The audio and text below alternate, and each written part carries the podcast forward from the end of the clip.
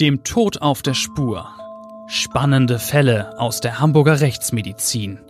Der Crime Podcast vom Hamburger Abendblatt. Dieser Podcast wird Ihnen vom GBI Großhamburger Bestattungsinstitut präsentiert, dem Hamburger Original für den konkreten Trauerfall und für die Bestattungsvorsorge. Wenn die Welt auf einmal stillsteht, helfen wir vom GBI Ihnen individuell und zuverlässig. Mit der einzigartigen GBI-Bestattungsvorsorge regeln Sie zudem rechtzeitig alles für ein gutes Ende und erhalten von uns eine zeitlich unbegrenzte Preisgarantie. GBI 15 Mal in und um Hamburg und jederzeit unter gbi-hamburg.de. Hallo und herzlich willkommen zu unserem Abendblatt Crime Podcast, dem Tod auf der Spur. Mein Name ist Bettina Mittelacher, ich bin Gerichtsreporterin beim Hamburger Abendblatt und dabei ist natürlich auch Klaus Püschel, Hamburger Rechtsmediziner und ohne ihn wäre dieser Podcast nicht halb so gut. Ja, ohne Gerichtsmedizin geht's bei diesem Podcast gar nicht und äh, heute mit einem Fall, äh, der ist rekordverdächtig, in Anführungsstrichen, unglaublich geradezu. Ja, wir sprechen heute über ein Verbrechen, das in der deutschen Nachkriegsgeschichte wirklich beispiellos ist. Sieben Menschen werden rücksichtslos abgeknallt. Man kann und muss es wohl so schonungslos benennen. Und dieser vielfache Mord geschieht in einer niedersächsischen Kleinstadt. Ein furchtbares Verbrechen, um wenige tausend Euro zu erbeuten. Ja, um es äh, märchenhaft zu formulieren, sieben auf einen Streich. Die einzig Überlebende dieses äh, siebenfachen Mordes ist eine Zweijährige. Das kleine Mädchen hat den blanken Horror erlebt. Luzi hat äh, zusehen müssen, wie fremde Menschen in ihr Zuhause eindringen, wie diese maskierten, skrupellosen und bewaffneten Männer um sich ballern, gnadenlos und äh, die bis dahin heile Welt des Kindes vollständig zerstören. Als schließlich alle niedergestreckt sind und eine gespenstische Stille herrscht, kauert die Zweijährige unter einer blutverschmierten Decke zwischen zwei Toten. Ich mag mir das gar nicht vorstellen, wie grauenhaft das für das Mädchen gewesen sein muss. Sie hat dieses furchtbare Massaker miterlebt, ein wahres Blutbad, dem auch ihre Mutter und ihr Vater zum Opfer gefallen sind. Und wenig später sitzt das Mädchen da, die Augen noch vom Schreck geweitet, das Gesicht ein Spiegel des Entsetzens und fasst das Grauen in einem Satz zusammen auf seine kindliche Art. Böse Männer waren da, sagt sie. Es ist eine zutreffende und doch vollkommen auch unzureichende Beschreibung dessen, was sich ereignet hat. Aber wie soll man es nennen, dieses Massaker in einem Lokal in Sittensinn in der Nordheide, bei dem sieben Menschen eiskalt erschossen wurden? Ja, das waren sehr, sehr, sehr böse Täter. Gut zwei Jahre später, nachdem die Schuldigen an diesem Blutbad gefunden und ihnen der Prozess gemacht ist, bezeichnet der Vorsitzende Richter die Tat als äh, Zitat eines der schwersten Verbrechen der Nachkriegsgeschichte und spricht von einer, wieder Zitat, kaum vorstellbaren Schuld, die die Täter auf sich geladen haben. Einer der Verbrecher reduziert das vielfache Morden auf ein paar schnöde, außerordentlich schnöde Worte. Womöglich ist das seiner mangelnden Sprachkenntnis geschuldet, vielleicht aber auch einer erschreckenden Kaltblütigkeit und Gleichgültigkeit. Er sagt nämlich bloße Bum Bum, nichts weiter. So drückt er sich aus. Nichts weiter? Was ist mit den Opfern? Was ist mit ihren Schmerzen und ihren Ängsten? Und was ist mit dem Leid der Angehörigen? Bis heute machen mich Verbrechen und die Reaktion der Täter manchmal wirklich fassungslos und dies ist definitiv eins davon. Der Tag, an dem dieser siebenfache Mord passiert, ist der 4. Februar 2007. Bis zum Abend deutet nichts darauf hin, was bevorsteht. In einem chinesischen Restaurant im niedersächsischen Sittensen haben die Betreiber gerade Feierabend gemacht. Die Tische sind bereits für den nächsten Tag hergerichtet. Die Mitarbeiter mit allerletzten Handgriffen beschäftigt. Es ist schon nach 23 Uhr, als die Chefin noch mit einem Bekannten telefoniert, der vermutlich als letzter Gast das Restaurant verlassen hat. Sie hat den Software-Spezialisten gebeten, sich eine beschädigte Computerdatei anzusehen und möglichst wieder in Gang zu bringen. Auf der Datei befinden sich chinesische Kinderlieder. Die Wirtin möchte ihrer zwei Jahre alten Tochter eine Freude machen und ihr die Lieder vorspielen. Ja, eine schöne Idee natürlich, eigentlich, aber dazu kommt es nicht mehr. Stattdessen wird der Software-Spezialist wohl Zeuge eines Verbrechers. Der Anrufer hört beim Telefonat nämlich im Hintergrund erst das unbeschwerte Lachen des Mädchens, passt zu dem, was die Mutter vorhat, ein, ein netter, fröhlicher Abend eigentlich. Aber dann hört der Mann übers Telefon ganz plötzlich ihre ängstlichen Schreie und fremde Stimmen und dann bricht die Verbindung ab. Der Mann am Telefon vermutet, dass etwas Schlimmes geschehen ist, aber wie schlimm es ist, das kann er unmöglich ahnen. Nein, wirklich nicht. Äh, vor allem vermag niemand, den Ehemann einer Kellnerin auf das Grauen vorzubereiten, in das dieser hineinstolpert. Als er seine Frau von der Arbeit abholen will, tritt er an der Tür schon in eine Blutlache. Im Eingangsbereich des Lokals liegen zwei erschossene Männer. Ein paar Schritte weiter hinter dem Tresen entdeckt der schockierte Mann den Leichnam seiner Frau. Daneben, die Beine in die andere Richtung gestreckt, befindet sich eine weitere Tote. Ja, es dauert schon einige Augenblicke, bis der Mann aus seiner Starre erwacht, in die der grauenvolle Einblick ihn versetzt hat. Man muss sich das natürlich vorstellen. Er hatte ja keine Ahnung, in was er da hineinstolpert, war vollkommen unbereitet, unvorbereitet. Ja, und dann wählt er den Notruf. Seine ersten Worte sind schön guten Tag bevor er nach einer Ambulanz fragt, da merkt man auch, wie, wie äh, durcheinander dieser Mann in diesem Moment gewesen sein muss. Denn es war ja wirklich kein schöner Tag, auch kein guter Tag. Ja, er fragt nach der Ambulanz, doch die für die vier Opfer im Restaurant können die Helfer nichts mehr tun. Und im Obergeschoss liegen noch zwei Leichen, auch sie sind von Kugeln niedergestreckt. Und in einem Lagerraum wird ein weiterer Mann gefunden. Auf ihn wurde ebenfalls ein Schuss abgefeuert. Dieser 31-Jährige atmet noch, aber auch er kann nicht mehr gerettet werden. Er stirbt am nächsten Tag im Krankenhaus. Ähm, Klaus, du bist ja mehr als 40 Jahre als Rechtsmediziner äh, tätig und hast viele tausend Tote gesehen und unendlich viele Tatorte. Wie ist der Fall in Sittensinn für dich gewesen? Das war doch bestimmt auch für jemanden mit deiner Erfahrung kaum alltäglich. Äh, naja, wenn ich äh im Jargon spreche, das war nun wirklich rekordverdächtig, sieben auf einen Streich, habe ich vorher und nachher nie mehr gehabt. Und äh, ich kann mich auch nicht daran erinnern, dass wir in Deutschland äh, ein Tötungsdelikt äh, vorher hatten mit mehr als sechs Personen. Also diese sieben äh, waren eine ganz besonders böse, brutale, unglaubliche Tat. Das war auch für mich wirklich einzigartig.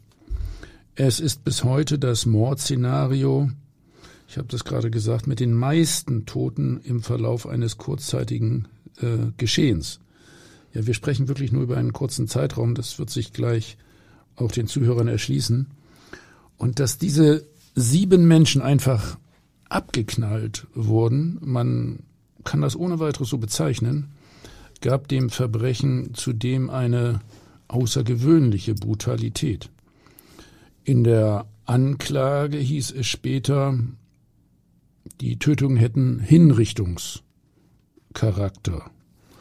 Ja, das klingt noch eher nüchtern.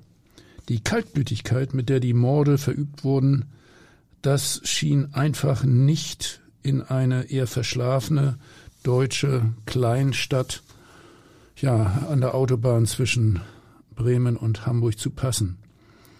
Das äh, sah eher nach Profi-Killern aus, die zum Beispiel im Auftrag äh, der organisierten Kriminalität, zum Beispiel Mafia, äh, handeln äh, oder vielleicht auch nach einem Machtkampf, Machtkampf unter Drogendealern oder einem Racheakt weil Schutzgeldzahlungen verweigert werden. Also äh, am Anfang war das eine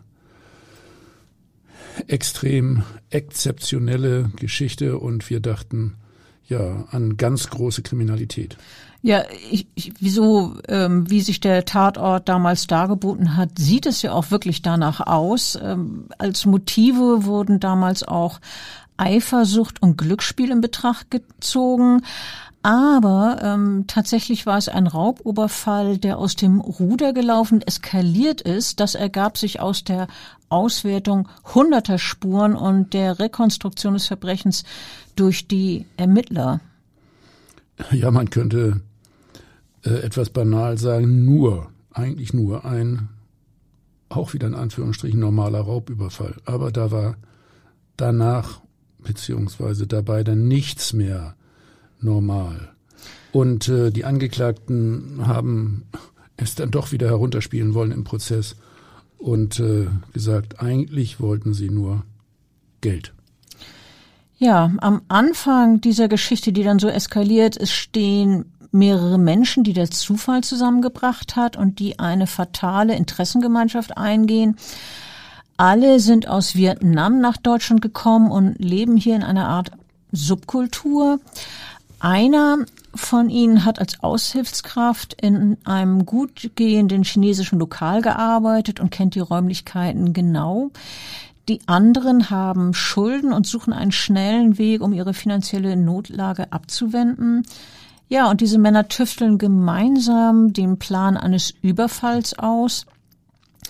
Der Tippgeber, der in dem Restaurant gearbeitet hat und der dann seine Komplizen mit Raumskizzen ausgestattet hat, der bleibt da, da der Entschuldigung, der bleibt bei der eigentlichen Tat zu Hause und äh, von den beiden Brüderpaaren, die sich im Auto zum Tatort aufgemacht haben, bleibt ein Mann zum Schmiere stehen und als Chauffeur in dem VW Polo, den sie als Fahrzeug benutzt haben, sitzen.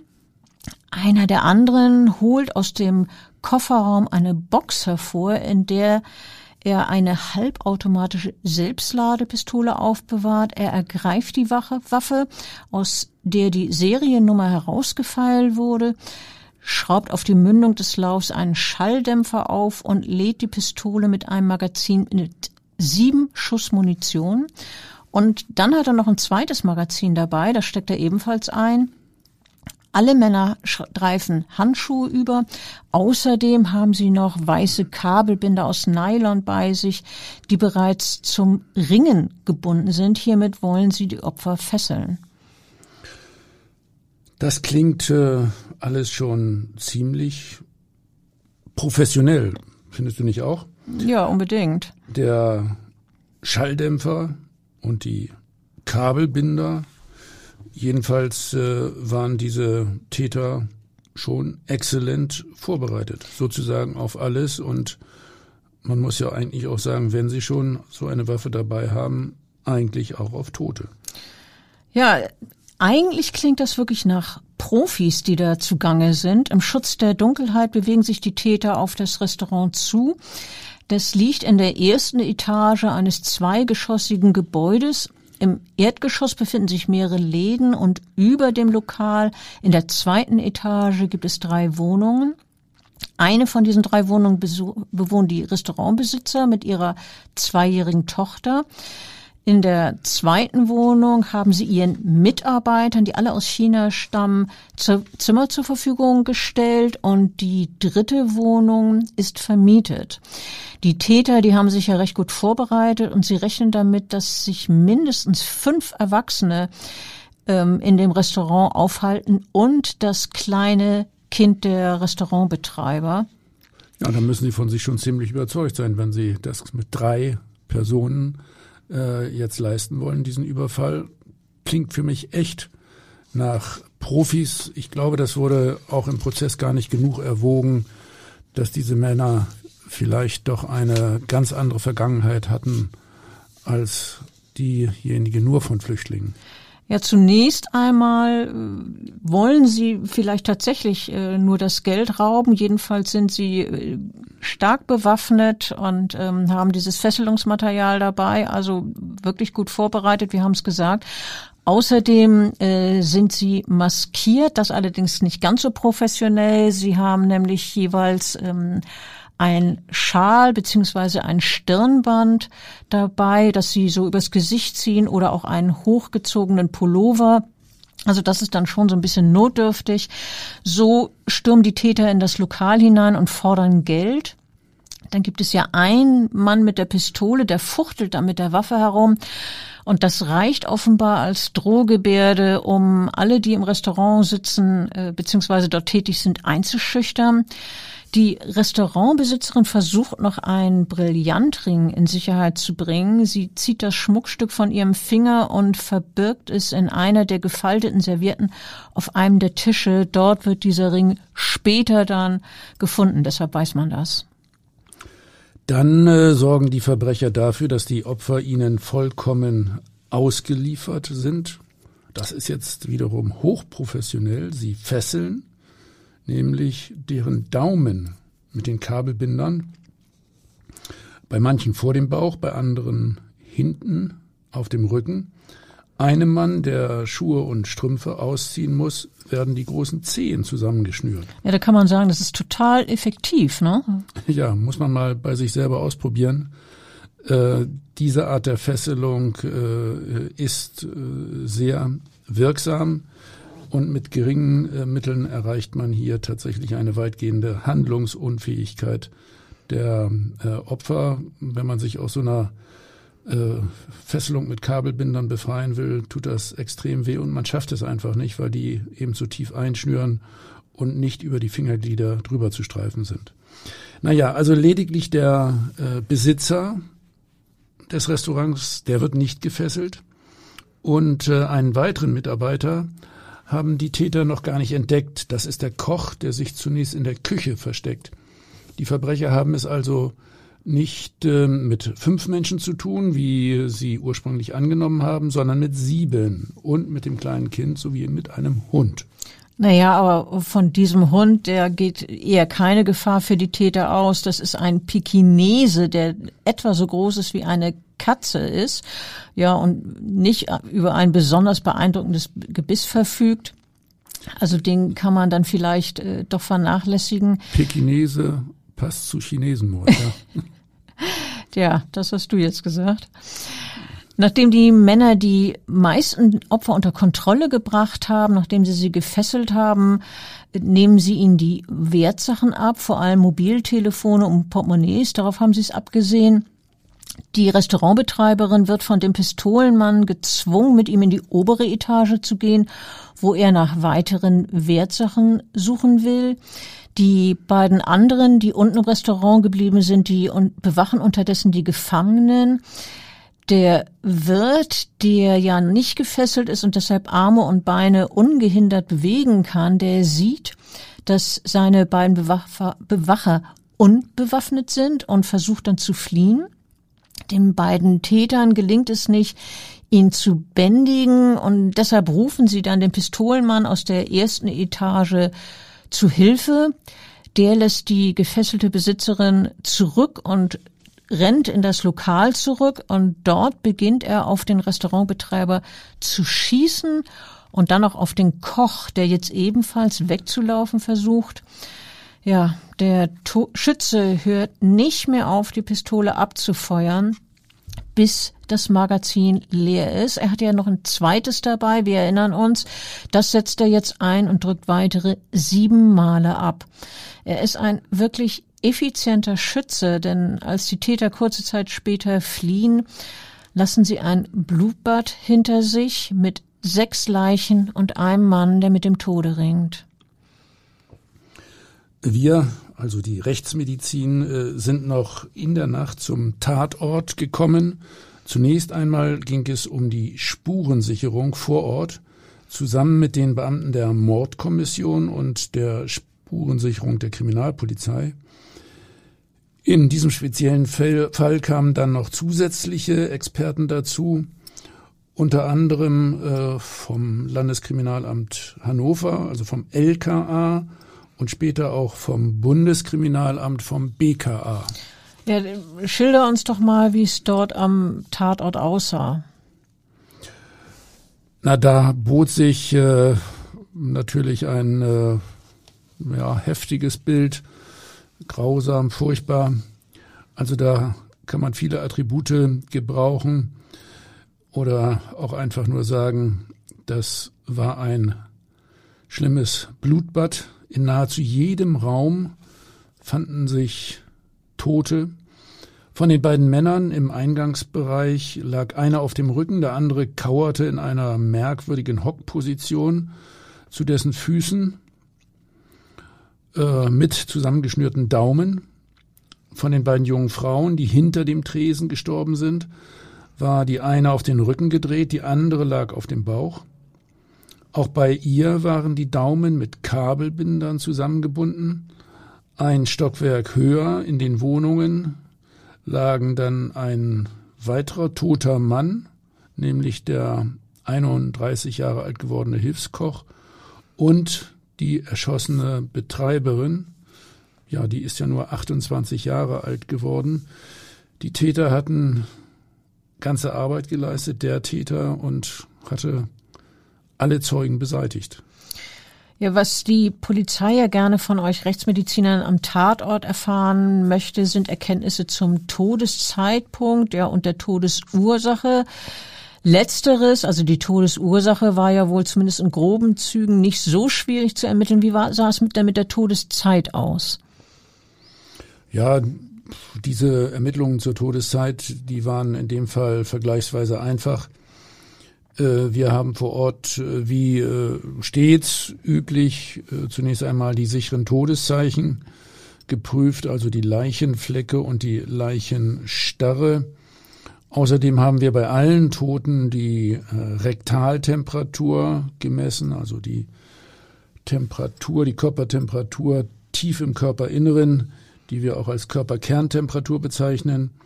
Und äh, wir haben äh, mit unserem äh, Reizstromgerät, das wir dann im Tatortkoffer immer dabei haben, die Erregbarkeit der Gesichtsmuskulatur geprüft. Wie, wie funktioniert das? Ja, wie, wie man das eben beim Strom macht.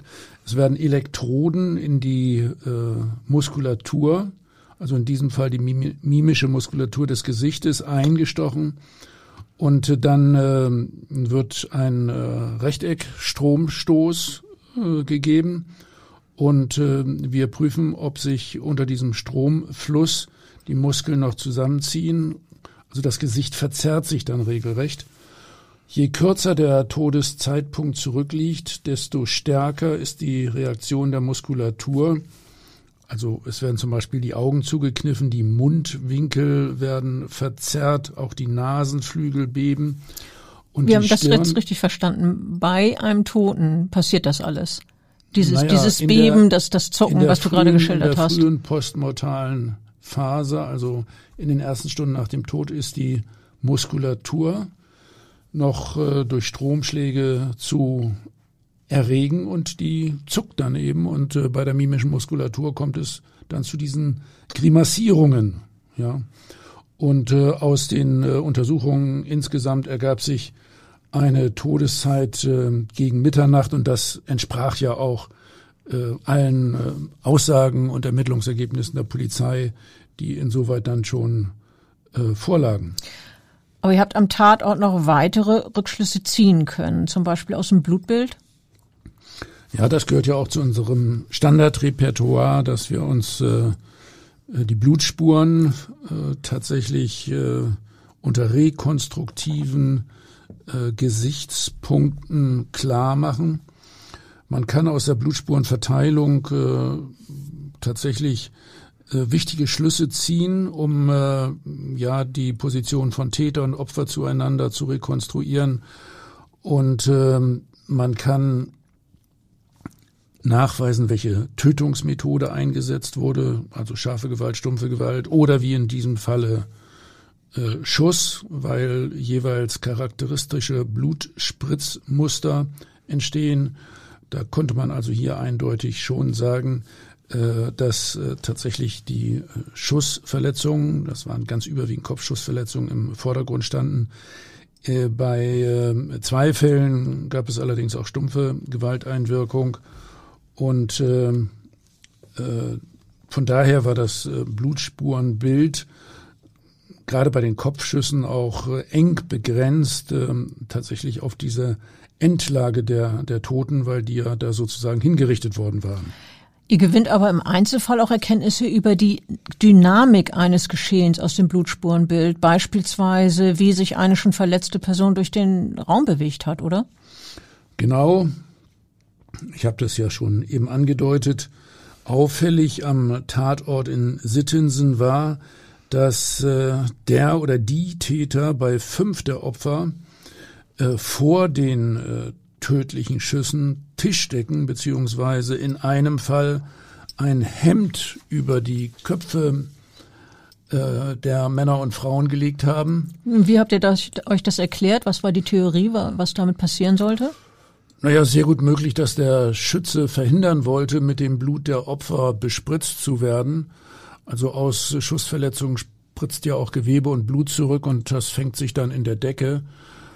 Außerdem mag dahinter vielleicht auch noch gesteckt haben, dass er in dem Augenblick der Schussabgabe ja keinen direkten Bezug zum Kopf des äh, Opfers haben wollte, der Schütze. Mhm. Ja, bei diesen äh, Blutspritzern und Gewebespritzern, äh, die äh, aus Schussverletzungen rückwärts herausspritzen, da spricht man vom sogenannten Back. Äh, Spatter, also Rückschleuderspuren, die äh, insbesondere bei aufgesetzten Schüssen oder bei Nahschüssen äh, dazu führen, dass äh, kleinste äh, Spritzer äh, gegen die Waffe gerichtet sind und auch gegen die Hand des Schützen. Da kann man dann eben auch so einen ganz feinen ähm, Satz von, von feinsten Blutspritzern äh, abgrenzen. Unsere weiteren Untersuchungen an den Toten erfolgten weiterhin dann allerdings verzögert. Die äh, äh, Spezialisten vom Landeskriminalamt und vom Bundeskriminalamt haben dann äh, die, äh, ja, die Regie vor Ort übernommen. Wir sind erst äh, nach drei Tagen wieder äh, zum Geschehensort zurückgekommen. Die äh, Leichen wurden in dieser Zeit zunächst in der Auffindungssituation vor Ort belassen, damit die äh, Ermittler alles in Ruhe und aufs sorgfältigste aufnehmen konnten. Hierbei ging es zum Beispiel auch um Faserspuren, um Haare, um Schmuck. Also äh, dort wurde alles Mögliche abgeklebt und äh, bis äh, tatsächlich auch das Bundeskriminalamt aus Wiesbaden mit einer ganzen Mannschaft vor Ort war, verging da einige Zeit. Es und sollte ja sicher auch Schmauchspuren beispielsweise gesichert werden. Das hattest du eben noch nicht erwähnt. Ähm, die Polizei hat ja damals eine Sonderkommission eingerichtet, der in ihrer Spitzenzeit 105 Beamte angehört haben. Tausende Spuren werden an diesem Tatort erfasst und ausgewertet und äh, dann hat man folgenden Geschehensablauf rekonstruiert.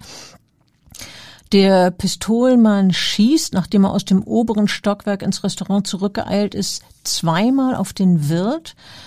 Währenddessen versucht der noch nicht entdeckte Koch aus der Küche zu fliehen und läuft durch den angrenzenden Lagerraum ins Treppenhaus. Die Täter bemerken dies, der Schütze folgt dem Koch und schießt fünfmal.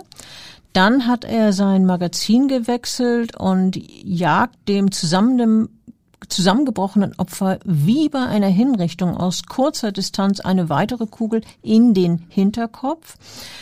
Und äh, während dieser Schüsse ist ihm sein Pullover vom Gesicht heruntergerutscht, so dass er unmaskiert ist. Ja, dann wäre er natürlich ähm, zu erkennen gewesen. Das ist dem Mann sicherlich sofort klar geworden.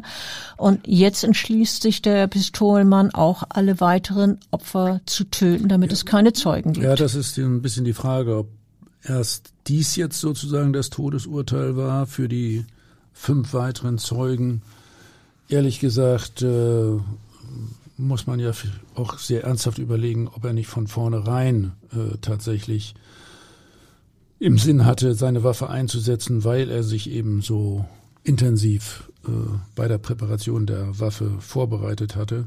Ja, darüber kann man sicherlich nachdenken, muss auch darüber nachdenken. Ja, vor allen Dingen, ob er nicht doch auch ein echter Profi war. Ja. Das ist später nicht so ernsthaft erwogen worden. Äh, ich habe häufig darüber nachgedacht. Naja, wie, wie, wie äh, sind die dann weiter äh, vorgegangen oder wie ist dieser äh, Schütze vorgegangen? Ähm, teilweise habe ich das ja schon beschrieben. Er legt den beiden hinter dem Tresen hockenden äh, Frauen eine Tischdecke über den Kopf und dann schießt er beiden Opfern mit aufgesetzter Waffe von hinten einmal in den Kopf.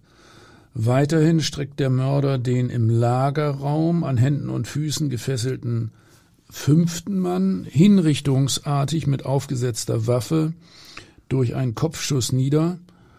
Auch hier hat er zuvor eine Tischdecke über den Kopf gelegt. Die Schutzverletzung ist nicht sofort tödlich. Hierbei handelt es sich um das Opfer, das dann später im Krankenhaus verstirbt, äh, was äh, wir ja vorhin schon erwähnt haben. Ja, aber die Bluttat geht ja noch weiter. Ja, und äh, daraus kann man eben ohne weiteres, meine ich, auch ableiten, äh, dass äh, der Täter zu allem entschlossen war.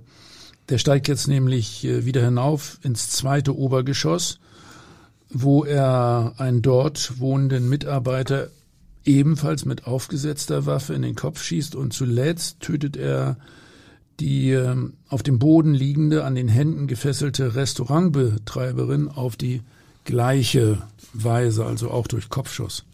Ja, einzig die zweijährige Tochter der Lokalchefs überlebt das Massaker. Wir haben es äh, eingangs schon erzählt.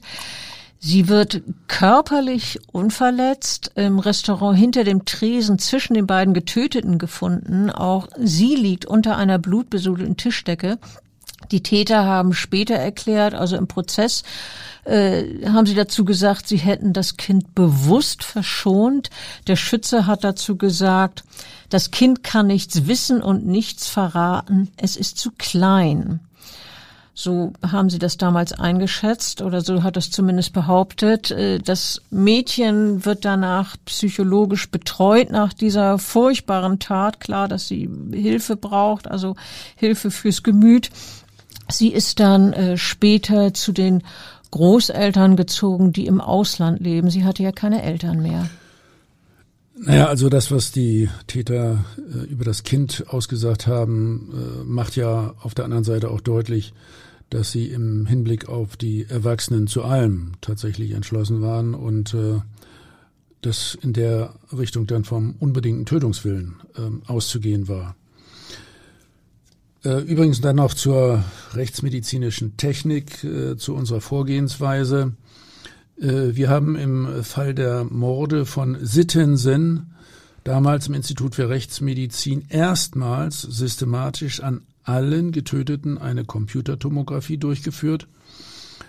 Das gehört ja heute im Grunde vollständig zur Routine. Wir haben ein eigenes Computertomografiegerät ein CT-Gerät in der Rechtsmedizin direkt neben dem Sektionssaal. Damals war das aber noch relatives Neuland und die Untersuchungsergebnisse im CT waren wirklich hochinteressant. Ja, was war da so faszinierend? Was habt ihr da sehen können? Naja, durch die äh, Computertomographie kann man ja die Toten sozusagen durchleuchten und äh, weiß über sehr viele Veränderungen im Inneren des Körpers schon Bescheid, bevor man zur eigentlichen Sektion schreitet. Also wir konnten in allen Fällen schon vor Beginn der Sektion die Schussdefekte lokalisieren und wir konnten auch exakt die Schussrichtung und die Schusskanäle verfolgen sowie die Endlage der Projektile im Körper festlegen. Dies ist für die Planung der einzelnen Präparationsschritte bei der Obduktion eine sehr wichtige Information und erleichtert die Entscheidungsfindung bzw. Diagnostik enorm. Das kann ich noch mal so aus der Praxis sagen. Manchmal suchen wir wirklich ähm, sehr lange und sehr intensiv äh, nach Projektilen im Körper und versuchen Schusskanäle zu rekonstruieren, insbesondere wenn an einem Körper mehrere sind. Und da äh, bietet uns die CT-Diagnostik einen, äh, einen sehr, sehr großen Fortschritt und eine Erweiterung unseres äh, Erkenntnisspektrums.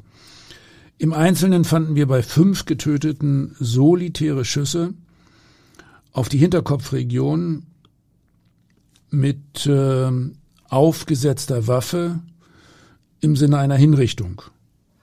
Zwei der Ermordeten wiesen mehrere Schussverletzungen auf. Das waren dann die beiden Männer, die zu fliehen versucht hatten, oder?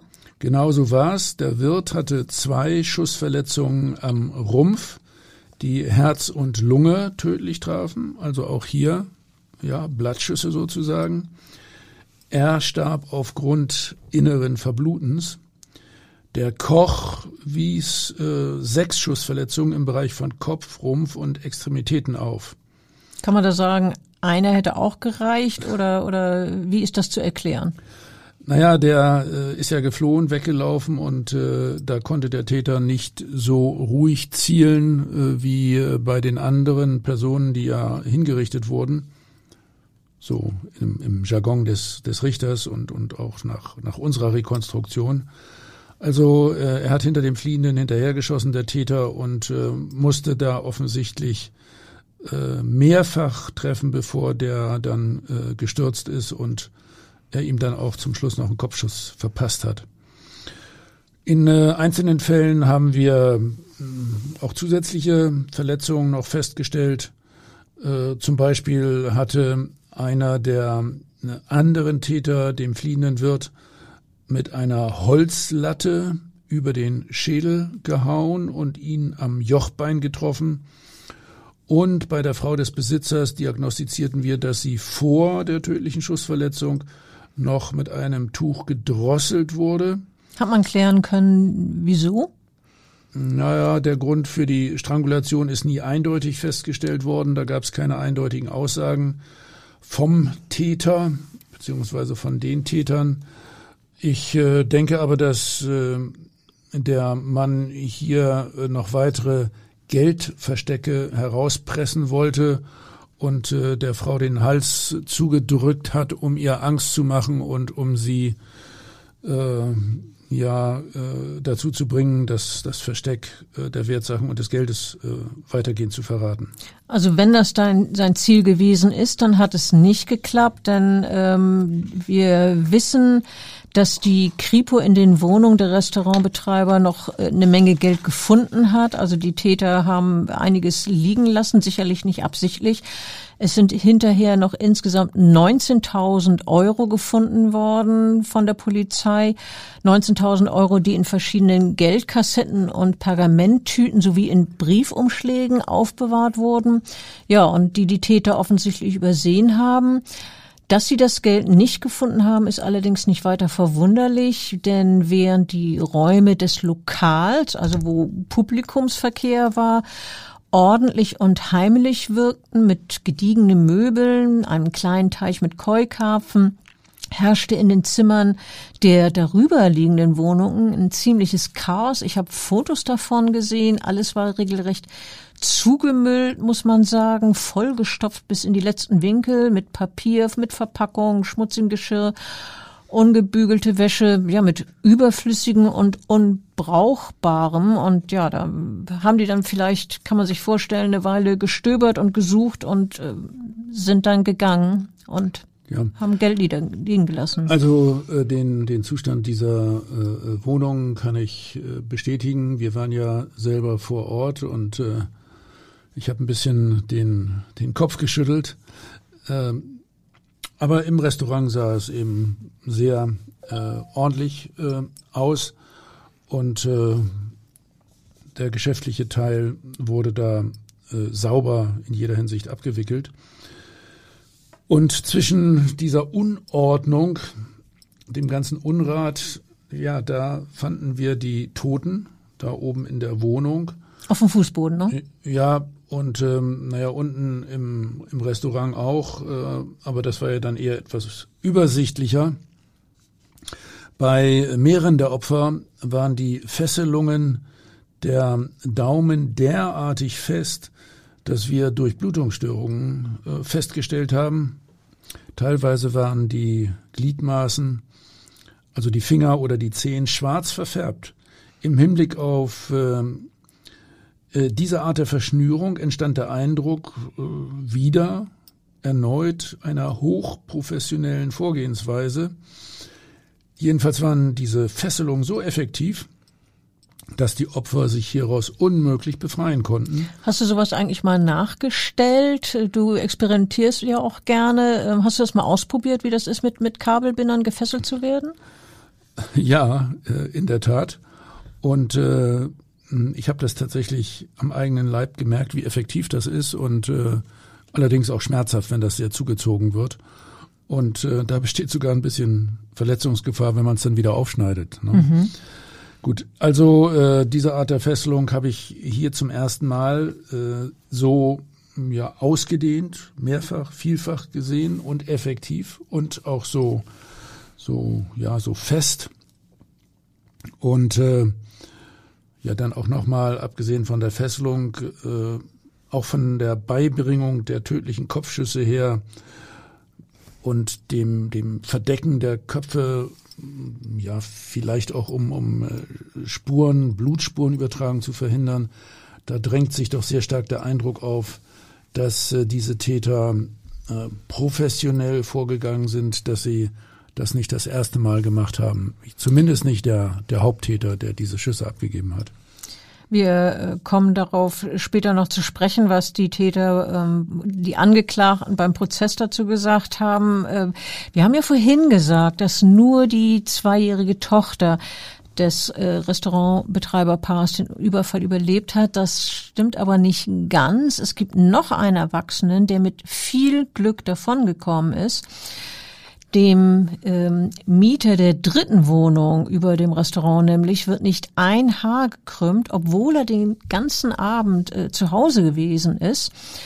Die äh, Täter haben ihn einfach nicht bemerkt. Sein Glück ist gewesen, dass er mit Kopfhörern über den Ohren stundenlang in ein Computerspiel vertieft gewesen ist. Der hat ja echt Glück gehabt, das ja. muss man sagen. Nicht? Ja, wenn der wenn der das mitgekriegt hätte und äh, aus seiner Wohnung rausgekommen wäre, dann hätten wir acht Leichen gehabt, glaube ich. Sehr wahrscheinlich, so muss man sich das ja wohl vorstellen. Aber dieser Mann ist da unter seinen Kopfhörern so sehr in seiner virtuellen Welt versunken gewesen, dass er überhaupt nicht gemerkt hat, dass die Täter an seine Zimmertür klopfen und äh, mit äh, wirklich Lauschen. Sie, also man hat später Abdrücke gefunden, sozusagen Schweißabdrücke von den Ohren am, am Holz der Tür.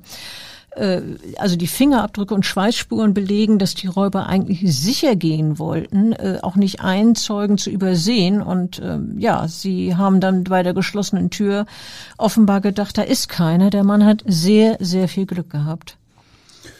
Ja, auch ein äh, indirekter Hinweis äh, darauf, dass Sie das Ganze sehr, sehr, sehr professionell äh, da durchgeführt haben.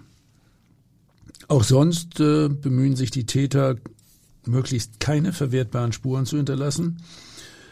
Äh, sie sammeln äh, sogar vor dem Verlassen des Restaurants noch einzelne Patronenhülsen auf und nehmen sie mit und zu Hause reinigt der Schütze seine Waffe zunächst, zerlegt sie dann in ihre Einzelteile, wickelt diese in Zeitungspapier und vergräbt sie.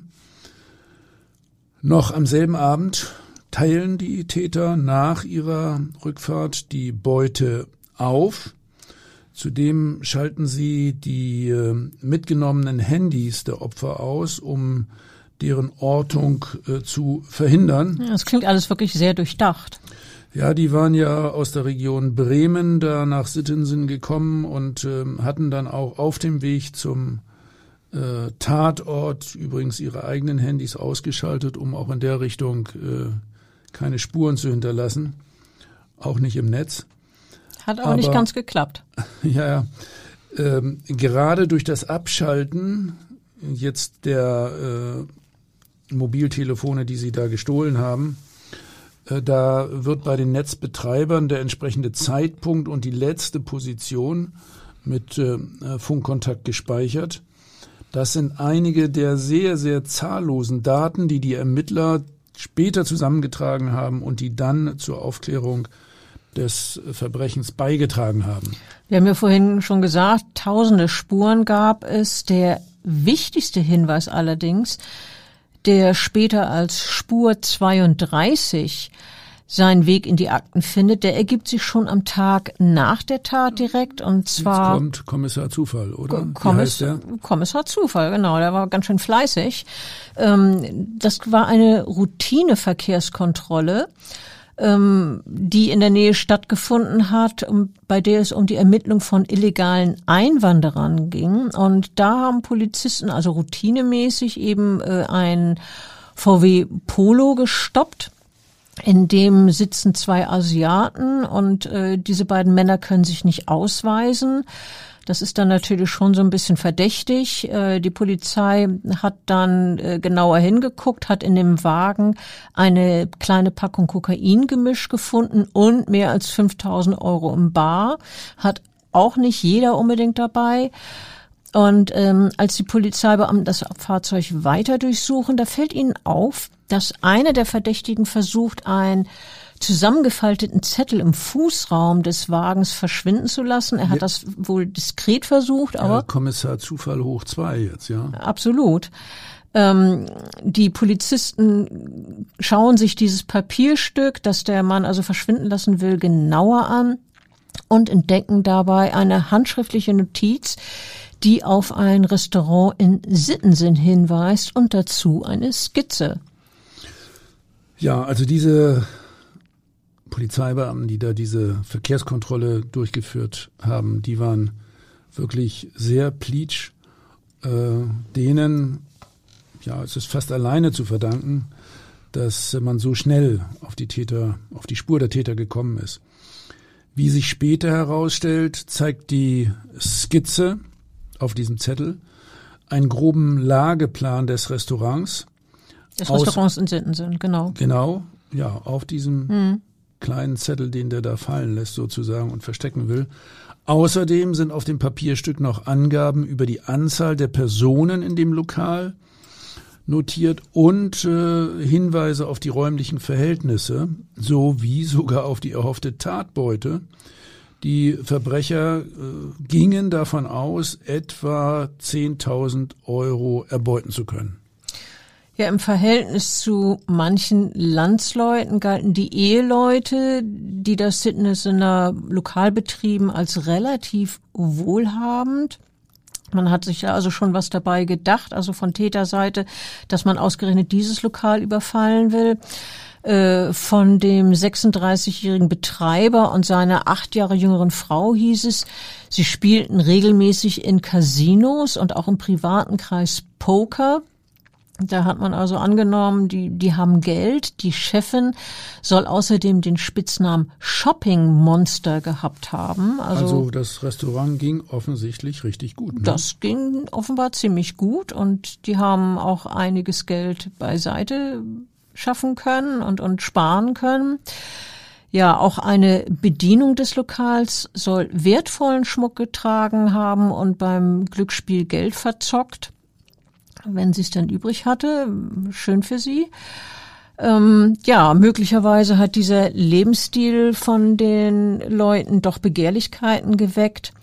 Und letztlich sind es tatsächlich in etwa 10.000 Euro, die die Verbrecher in dem Lokal erbeuten, zusammen mit ein paar Handys und einem Notebook. Ja, ein paar tausend Euro. Und welchen Preis hat man dafür zahlen müssen? Wie viel ist ein Menschenleben wert?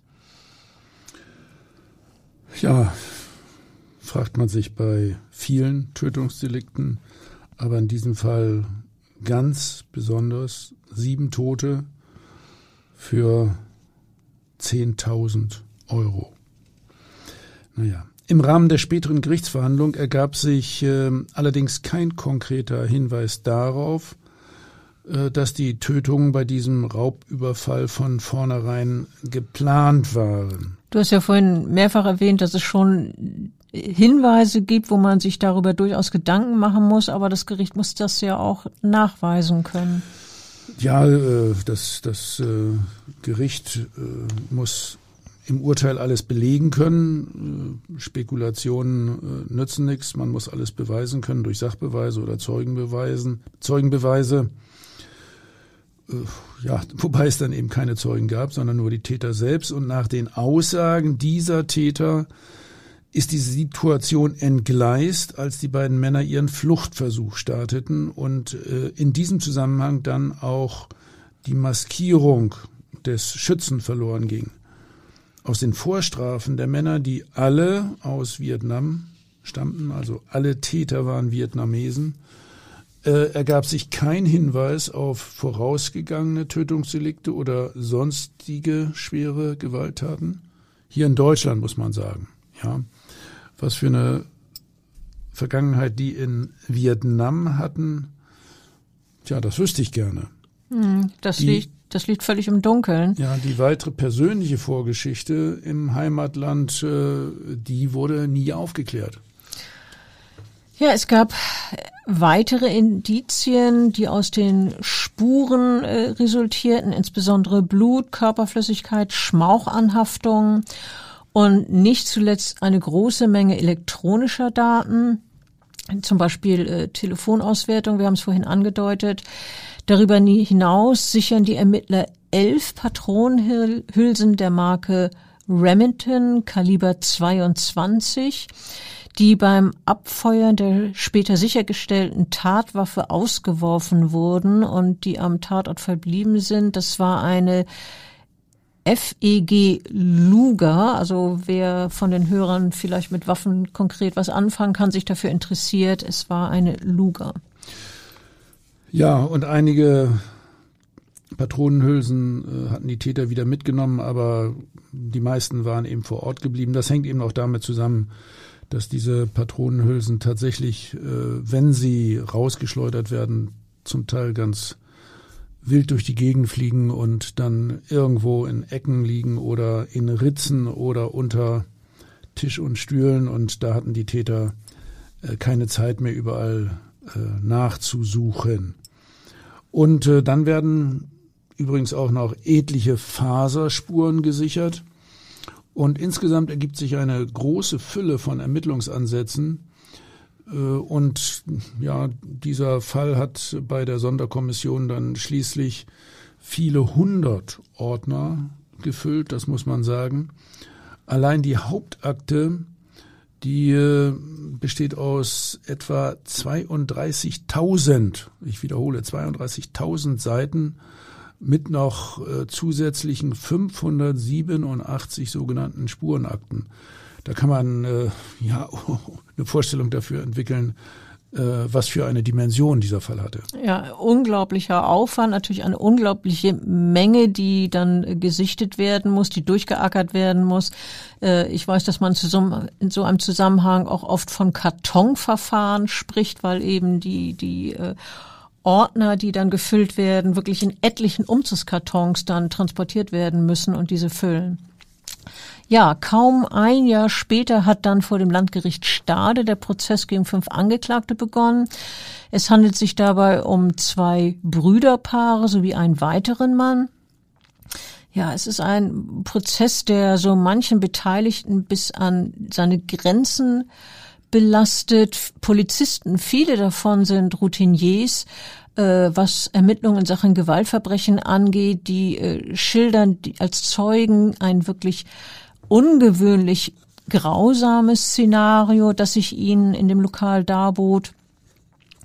Es werden Bilder vom Tatort gezeigt, von Blutlachen und zerschossenen Gesichtern. Alles wird in dieser Hauptverhandlung gezeigt. Es muss auch gezeigt werden. Das gehört leider bei der Beweisaufnahme dazu. Das äh, hängt natürlich auch damit zusammen, dass die Angeklagten zumindest zu Anfang kein Geständnis abgelegt haben. Da muss man natürlich besonders akribisch alles äh, in der Hauptverhandlung durcharbeiten. Gutachter schildern wie der Weg der Waffe und der Munition von der Polizei minutiös rekonstruiert worden ist. Die verwendete Pistole konnte drei Monate nach dem Verbrechen von der Polizei geborgen werden. Und die Sachverständigen in Sachen Schusswaffen des Bundeskriminalamtes konnten speziell auch wegen besonderer sogenannter Verfeuerungsspuren eindeutig herausarbeiten, dass mit dieser Waffe insgesamt 14 Schuss abgegeben wurden. Und äh, bei den Patronen handelte es sich um sogenannte High-Velocity-Geschosse, also Hochgeschwindigkeitsgeschosse. Und äh, die gesicherten Kugeln beziehungsweise Geschossteile und Hülsen konnten eindeutig der Waffe zugeordnet werden. Sowas ist ja auch immer ganz wichtig für die Beweisführung. Zudem hatte man bei einer Durchsuchung der Wohnung eines der Verdächtigen, dem dann später die Rolle des Anführers zugeordnet wurde, Kabelbinder gefunden, und zwar aus demselben Material, in derselben Bauart und Funktionalität wie jene, mit denen die Opfer gefesselt wurden. Die weiteren Kabelbinder, die am Tatort gesichert wurden, äh, die waren übrigens bereits äh, vorgeformt, in die Schlaufe gelegt, also das zeigt nochmal die minutiöse Vorbereitung der Täter. Und äh, ja, äh, insgesamt äh, war das ein sehr, sehr wichtiges äh, Indiz, obwohl Kabelbinder ja ansonsten Massenware darstellen und ja, man nicht so ganz genau sagen kann, wo die herkommen oder wo die erworben wurden. Ja, aber das zeigt auch wieder, die waren wirklich gut vorbereitet, ne? schon, schon in Schlaufen geformt, damit man ganz, ganz schnell am Tatort handeln kann. So stelle ich mir das jedenfalls vor. In der Gerichtsverhandlung haben sich die Täter teilweise zunächst gegenseitig belastet und versucht, den jeweils anderen ein größeres Ausmaß an der Teil Tatbeteiligung in die Schuhe zu schieben. Also der eine hat gesagt, nee, der hat viel mehr gemacht und der hat geschossen. Der andere hat gesagt, nein, ich habe da eigentlich nur Schmiere gestanden. So ging das eine Weile hin und her. Der Mann, dem später die Rolle des Schützen nachgewiesen worden ist, der lässt beispielsweise eine Aussage verlesen, nach der der Schmieresteher die äh, Waffe beschafft und besessen und auch eingesetzt habe. Ähm, allerdings wird dieser Schütze auch beschrieben als Zitat Typ, der vor nichts Angst hat, beziehungsweise dass der 31-jährige ein zur Gewalt neigender, leids, leicht reizbarer Mensch ist. Also das ging immer hin und her mit den Aussagen. Keiner wollte so die Hauptschuld tragen. Ja, also äh, letztlich konnte man äh, die, die, die Schüsse und die Waffe alle der einen Person zuordnen. Und dann gab es ja noch äh, den, den weiteren Mann, der als Anführer galt. Das war ein 35-Jähriger, der unter den anderen Vietnamesen als Respektsperson angesehen wurde. Der wurde gelegentlich auch als ja, großer Bruder bezeichnet. Großer Bruder, großer Anführer. Das ist ja mal wieder etwas geschmeichelt, ne? Ja, so kann man das durchaus einschätzen. Der Prozess hat tatsächlich fast zwei Jahre lang gedauert äh, und zuletzt ähm, zum Ende haben vier der fünf Angeklagten jedenfalls noch Geständnisse abgelegt und haben sowas wie Reue bekundet, bekundet über ihre Verbrechen. Einer hat äh, gesagt, äh, ich bin tief traurig, es tut mir leid. Der, der das gesagt hat, war zum Beispiel der Fahrer der Gruppe. Der war allerdings auch nicht mit im Restaurant selber, der ist ja im Auto sitzen geblieben. Ja, und äh, die vier Angreifer, die tatsächlich im Restaurant waren, nee, die, ähm, die Männer, die tatsächlich im Restaurant waren, die haben sich dann im unterschiedlichen Ausmaß auch darauf berufen, sie hätten Alkohol getrunken, Haschisch geraucht und äh, Kokain äh, eingenommen. Was, wie schätzt du sowas ja, ein? So, naja, das ist der übliche Versuch, irgendwie für sich so mildernde Umstände äh, zu äh, reklamieren oder äh, ja, Erklärungen in dem Sinne abzugeben, äh, dass das Ausmaß der eigenen Schuld äh, irgendwie geringer ähm, aussieht. Also Otto Normalverbraucher, zu dem ich mich dann manchmal auch zähle, wenn ich nicht gerade Sachverständiger bin, da sieht das natürlich vielleicht auch anders aus. Naja, dass die Täter sich vielleicht auch bewusst äh, angeturnt haben äh, für diese Tat. Naja, also insgesamt erlebt man eben sehr häufig, dass Angeklagte angeben, sie hätten Alkohol getrunken oder Drogen eingenommen. Und ähm, das kann im Einzelfall, wenn es wirklich in erheblichem Maße mm, geschehen ist, dass da konsumiert wurde, das kann mal darauf hinauslaufen, dass die Täter als vermindert schuldfähig gelten und eine niedrigere Strafe dann die Folge ist. Aber hier im Zusammenhang mit den Morden in Sittensen wird aufgrund der Einschätzung des psychiatrischen Sachverständigen in der Hauptverhandlung keinem Täter eine Einschränkung der Steuerungsfähigkeit oder Schuldfähigkeit eingeräumt. Ich denke, das ist auch richtig, weil die ja letztlich doch erkennbar sehr kaltblütig, äh, gezielt, rational vorgegangen sind. Hm. Also äh, von einer Beeinträchtigung kann man da nicht ausgehen oder auf jeden Fall nicht von einer erheblichen Beeinträchtigung, so muss man das ja wohl werten. Nach insgesamt 107 Hauptverhandlungstagen, so lange hat das tatsächlich gedauert, hat das Schwurgericht dann schließlich das Urteil verkündet. Äh, das Urteil war dann nachher 209 Seiten lang, also das schriftliche Urteil. Es muss dann ja mal ausführlich begründet werden dass der 31-Jährige, dem das Gericht die Schüsse zuschreibt, der also wirklich der eigentliche Mörder, der Schütze gewesen ist, der wird wegen siebenfachen Mordes in Tateinheit mit Raub mit Todesfolge verurteilt. Er bekommt eine lebenslange Freiheitsstrafe. Außerdem stellt das Gericht die besondere Schwere der Schuld fest. Die anderen Männer, die an der Tat beteiligt waren, erhalten Freiheitsstrafen zwischen fünf Jahren und lebenslänglich, je nachdem, wie die Tatbeiträge waren. Also zum Beispiel die fünf Jahre, das war der Tippgeber, der hat die geringste Strafe bekommen. Der war ja auch bei der Tat überhaupt nicht dabei bei der eigentlichen Tat, auch, auch nicht im Auto, der war irgendwo ganz woanders zu Hause. Und ähm, kein einziger der Täter dieser fünf Männer wird übrigens später abgeschoben, weil es nämlich in Vietnam die Todesstrafe gibt. Äh, die Männer, die für den Tod von sieben Unschuldigen verantwortlich sind, die würden in dem fernöstlichen Land wahrscheinlich hingerichtet werden. Und äh, das möchte man in der deutschen Strafjustiz nicht riskieren und nicht verantworten müssen. Naja, dann müssen sie eben bei uns ihre Strafe absitzen. Äh, manchmal äh, denkt man, dass es vielleicht sogar besser wäre, man könnte sie abschieben, aber das ist eben nach unserem Recht nicht möglich.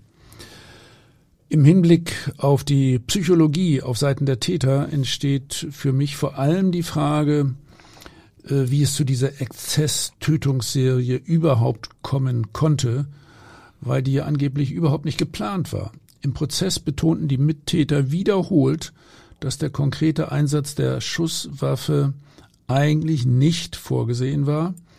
Es sollte nur ein Drohszenarium geschaffen werden. Die anderen Täter zeigten sich von der extremen Tötungsserie persönlich überrascht und betroffen und erklärten wiederholt, sie hätten das nicht gewollt. Natürlich muss man aber andererseits berücksichtigen, also für mich unbedingt ganz stark, dass der Schütze seine Waffe gezielt mitgenommen hat und auch noch ein Ersatzmagazin parat hatte. Und für mich drängt sich auch einfach auf, dass er sehr gut schießen konnte. Es gab überhaupt nur einen einzigen Fehlschuss. Ein Projektil wurde nämlich in einer Wand entdeckt. Der Mann hatte seine Waffe auch professionell vorbereitet. Er hatte die Registriernummer herausgefeilt. Er hat einen Schalldämpfer aufgesetzt. Nach der Tat hat er die Waffe gezielt auseinandergebaut, gereinigt, entsorgt. All dies spricht doch für eine sehr gezielte Vorgehensweise. Ja, das spricht für, für Planung und äh, auch Bereitschaft, die Waffe einzusetzen. Ja, von vornherein. Ja, so kann man Zweifel. das auf, auf jeden Fall äh, sehen, da gebe ich dir vollkommen recht, äh, dass, dass man äh, auf, auf unbedingt auf diesen Gedanken kommen kann, Aber wie gesagt, man muss es auch nachweisen können. Das ist dem Gericht offenbar in diesem Zusammenhang nicht gelungen oder ja, es war ja, nicht diesen, möglich. Äh, diesen extrem, wirklich extrem ungewöhnlichen Fall mit sieben Tötungsdelikten auf einen Schlag in kürzester Zeit, den ähm, haben wir ja auch dargestellt in unserem Krimisachbuch Nummer drei. Der Titel Der Tod gibt keine Ruhe. Ich gebe jetzt schon Ruhe und äh, sage, für heute habe ich fertig. Tschüss und vielen Dank und äh, ich freue mich aufs nächste Mal. Tschüss.